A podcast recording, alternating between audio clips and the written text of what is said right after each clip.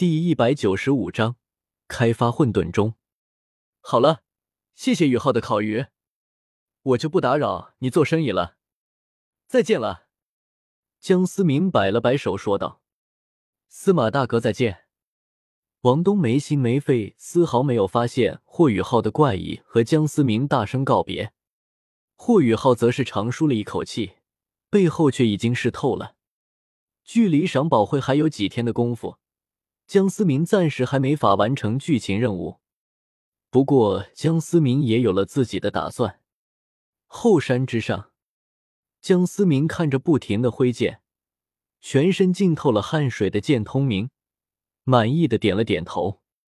这种训练对于普通魂师来说，简直就是浪费时间；然而对于一个剑客来说，这是最笨却也是最有效的和自己的剑磨合的方法。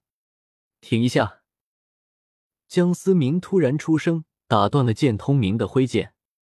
剑通明立刻停下了手中的动作，恭敬的向着江思明行了一礼：“师尊。”江思明没有说话，绝仙剑不知何时握在了手中，一剑挥出，四周一片寂静，并没有想象中的凌厉的剑气。咔嚓！前方不远处的大树突然倒下。剑通明不由瞪大了眼睛，刚才他丝毫没有从江思明身上感受到能量波动，不敢置信。江思明早就料到了对方的吃惊，相信你的剑，告诉你自己，你能，你的剑也能。剑客的力量不同于一般魂师，不仅仅是来自于魂环，还来关于你的意志是否坚不可摧。我让你每日挥剑一万下。就是在磨练你的性子。明白了，师尊，我一定不会放弃。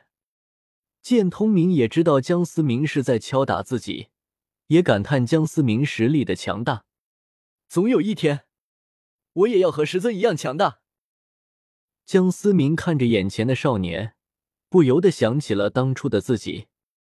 当初江思明因为秉持着“我有系统，我怕谁”的想法，一点也不服剑斗罗。时常被剑斗罗揍得鼻青脸肿，江思明现在只是把当初从剑斗罗那里学到的东西交给剑通明，只是剑通明可比当初的江思明性格安稳多了。不过这也让江思明少了一丝乐趣。剑老头，就凭咱俩的交情，怎么的也不能让你的后辈过得太惨。江思明转身离开，笑着摇了摇头，眼神中闪过一丝。不易察觉的悲伤和怀念。后山顶上，江思明盘坐了下来，缩小版混沌钟悬浮在江思明头顶，不断的浮现出各种奇怪的纹路，围绕着江思明。混沌钟怎么说也是先天至宝，单单论品质，诛仙四剑加诛仙阵图也要比混沌钟弱上半分。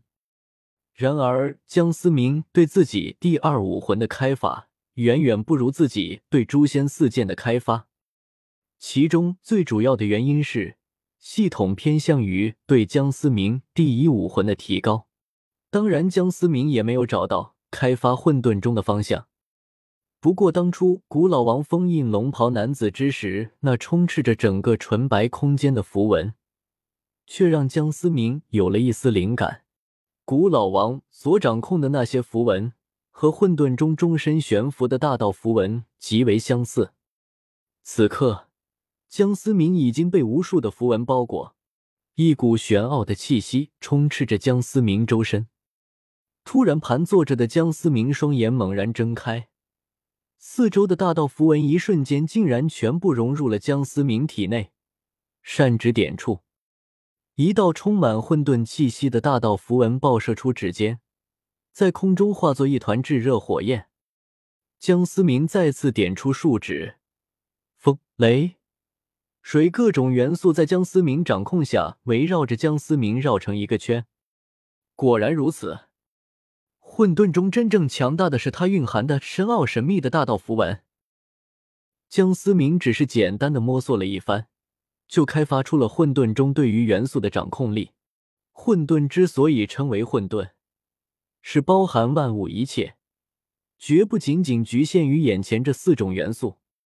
江思明此刻的心情有些激动，若是能够将混沌钟开发到极致，它的威力绝不比诛仙四剑弱，甚至可能要远远超过单把剑的威力。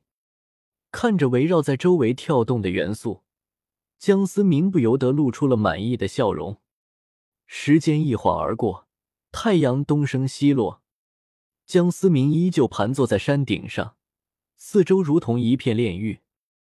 阴风、罡火、天雷、真水将江思明以及四周的所有植被囊括在内，仿佛形成了一个毁天灭地的世界。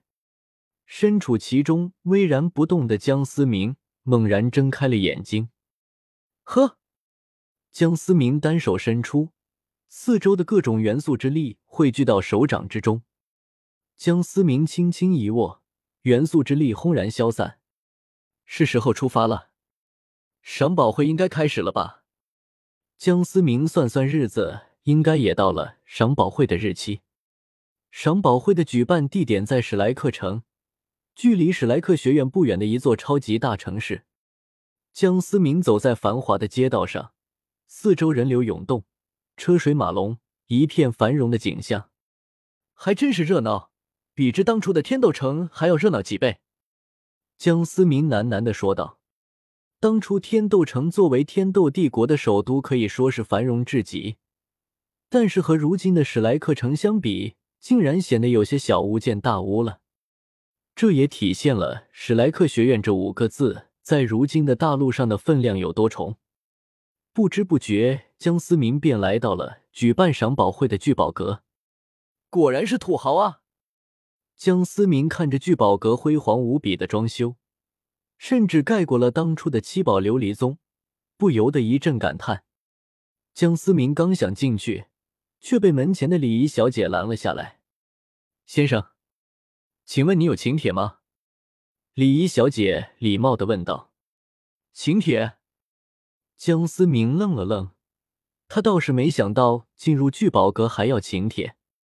抱歉了，先生，今天我们聚宝阁举办赏宝会，若是没有请帖的话，还望你改日再来。礼仪小姐依旧礼貌的说道。那好吧。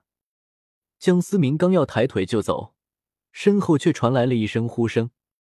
司马大哥，你也来这赏宝会啊？江思明看着霍雨浩和王东两人，摊了摊手说道：“是啊，不过要请帖才能进去。”霍宇浩，我有请帖，要不司马大哥和我们一起吧？那就多谢了。江思明自然不会拒绝，微笑着点了点头。司马大哥见外了，咱们快进去吧。别到时候好东西全被别人拿走了，王东有些急不可耐的催促着。